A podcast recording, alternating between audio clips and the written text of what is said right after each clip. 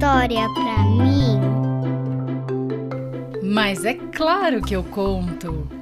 E hoje eu vou ler um livro que se chama A Verdadeira História dos Três Porquinhos. Vamos ver que história é essa? Em todo mundo, as pessoas conhecem a história dos três porquinhos. Ou pelo menos acham que conhecem. Mas eu vou contar um segredo. Ninguém conhece a verdadeira história, porque ninguém jamais escutou o meu lado da história. Eu sou o Lobo, Alexandre T. Lobo. Podem me chamar de Alex. Eu não sei como começou todo esse papo de lobo mau, mas está completamente errado. Talvez seja por causa de nossa alimentação. Olha, não é culpa minha se os lobos comem bichos engraçadinhos como coelhos e porquinhos. É apenas o nosso jeito de ser. Se os cheeseburgers fossem uma gracinha, todos iam achar que você é mau. Mas, como eu estava dizendo, todo esse papo de lobo mau está errado. A verdadeira história é sobre um espirro e uma xícara de açúcar.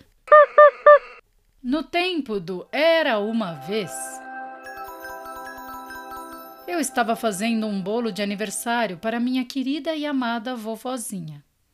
Eu estava com um resfriado terrível, espirrando muito.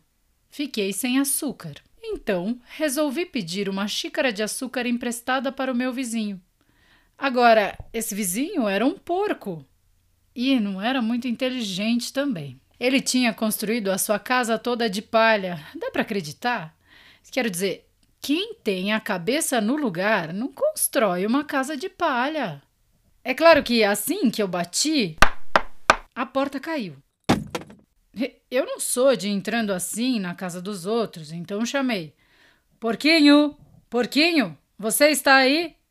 Ninguém respondeu. Eu já estava a ponto de voltar para casa sem o açúcar para o bolo de aniversário da minha querida e amada vovozinha. Foi quando meu nariz começou a coçar. Senti o espirro vindo. Então, inflei e bufei. E soltei um grande espirro. Ah! Sabe o que aconteceu? Aquela maldita casa de palha desmoronou inteirinha. E bem no meio do monte de palha estava o primeiro porquinho, Mortinho da Silva. Ele estava em casa o tempo todo. Hum, seria um desperdício deixar um presunto em excelente estado no meio daquela palha toda. Então eu o comi. Imagine o porquinho como se ele fosse um grande cheeseburger dando sopa. Eu estava me sentindo um pouco melhor mas ainda não tinha minha xícara de açúcar. Então fui até a casa do próximo vizinho. Esse vizinho era irmão do primeiro porquinho. Ele era um pouco mais esperto, mas não muito. Tinha construído a sua casa com lenha. Toquei a campainha da casa de lenha. Ninguém respondeu. Chamei: Senhor Porco! Senhor Porco, você está em casa? Ele gritou de volta: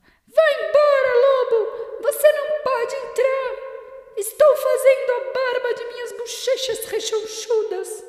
Eu tinha acabado de pegar na maçaneta quando senti outro espirro vindo. Eu inflei e bufei e tentei cobrir a minha boca, mas soltei outro grande espirro.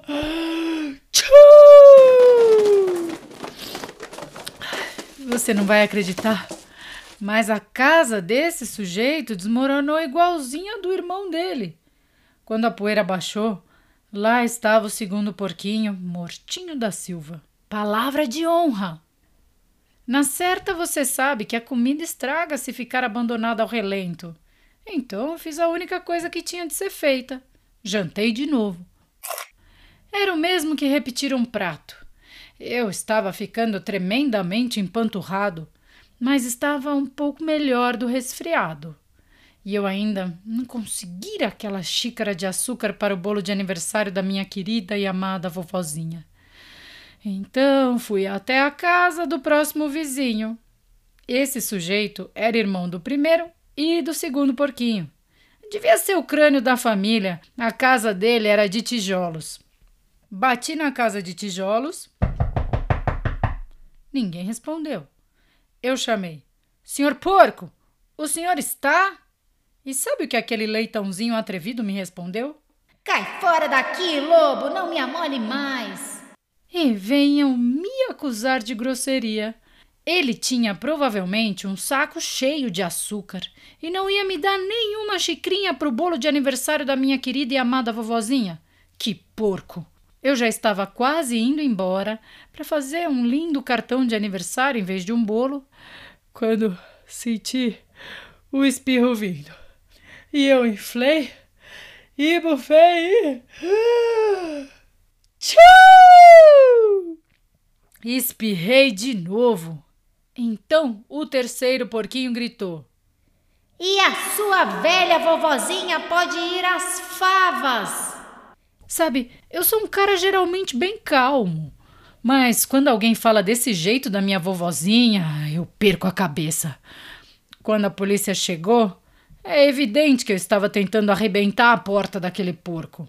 E todo o tempo eu estava inflando e bufando, e espirrando e fazendo uma barulheira.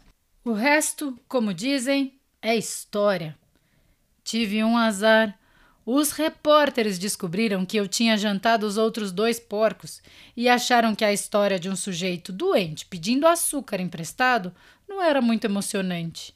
Então, enfeitaram e exageraram a história com todo aquele negócio de bufar, soprar e derrubar a casa. E fizeram de mim o lobo mau. É isso aí. Esta é a verdadeira história. Fui vítima de uma armação. Mas talvez você possa me emprestar uma xícara de açúcar? E trim, trim, trim, essa história chegou ao fim. E aí, você acreditou nessa versão do lobo? Essa história foi escrita pelo John Ciesca, tal como foi contada a ele. As ilustrações são de Lane Smith, tradução de Pedro Maia e a editora é a Companhia das Letrinhas. Se você gostou dessa história, me conta lá no Instagram do Conta essa história para mim. E se você também quiser participar da abertura de um dos episódios, peça para um adulto gravar sua mensagem e me enviar também pelo Instagram. Um beijo e até a próxima história. Tchau!